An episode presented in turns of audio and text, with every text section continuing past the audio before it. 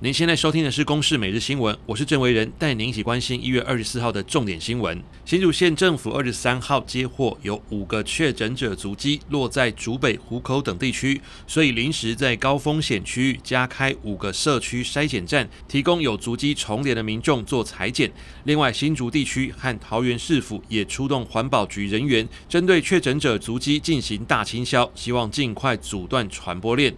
中共军机持续侵扰我西南空域，统计二十三号一共派出三十九架次军机侵扰我防空识别区西南角，而且距离东沙岛相当近，其中有三十四架次是战机。根据国防部二十三号晚间发布的即时军事动态资料显示，中共昨天一共派遣三十九架次军机，而且三十四架次是战机，另外有四架次电战军机和一架次轰炸机。我国空军派遣空中巡逻兵力应对广播驱离、防空飞弹追歼。二十三号也是今年以来侵扰架次最多的一天。二零二二亚洲杯女足赛，中华队原本二十三号晚间要出战地主印度，但印度有球员确诊，没办法凑出至少十三人出赛。最后亚足联宣布将比赛取消，后续如何处理尚未决定。以上由公视新闻制作，谢谢您的收听。